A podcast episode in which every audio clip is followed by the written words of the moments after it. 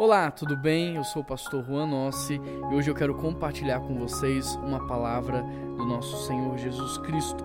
Eu quero ler um texto que está em 1 Tessalonicenses, capítulo 5, verso 16, e o texto diz assim: Alegrem-se sempre, orem continuamente, deem graças ao Senhor em todas as circunstâncias, porque essa é a vontade de Deus para vocês em Cristo Jesus. O texto começa assim: alegrem-se sempre. Nós, enquanto cristãos, enquanto filhos de Deus, nós não temos desculpas, nós não temos outra alternativa, nós não temos outra solução. O texto diz: alegrem-se sempre. Não há motivos para que possamos estar entristecidos, abatidos e desanimados, porque o texto diz: alegrem-se sempre.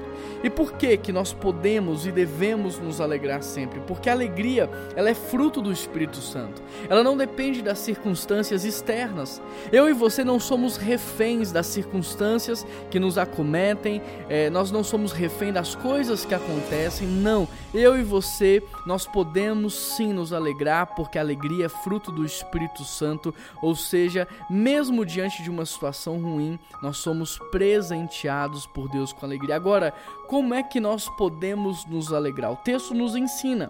Ele diz assim: orem continuamente. Ou seja, ao invés de reclamar, ao invés de murmurar, ao invés de terceirizar a culpa, ao invés de se fazer de vítima, ore porque a oração é uma arma. Orem porque a oração te conecta a Deus. Orem porque a oração ela traz intimidade, comunhão com Deus. E o texto continua dizendo: "Deem graças".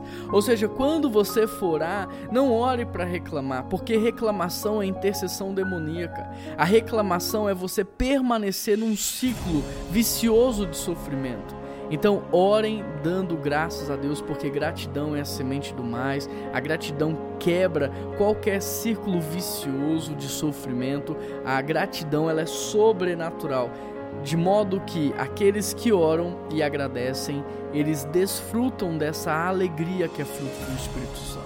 A alegria e a paz é fruto do Espírito Santo, mas muitas vezes nós não conseguimos desfrutar porque estamos com olhos embaçados e com o coração em sofrimento. Mas quando oramos e agradecemos ao Senhor, nosso coração é corrigido, o nosso olhar é ajustado e então nós percebemos a alegria e a paz que o Espírito Santo nos dá.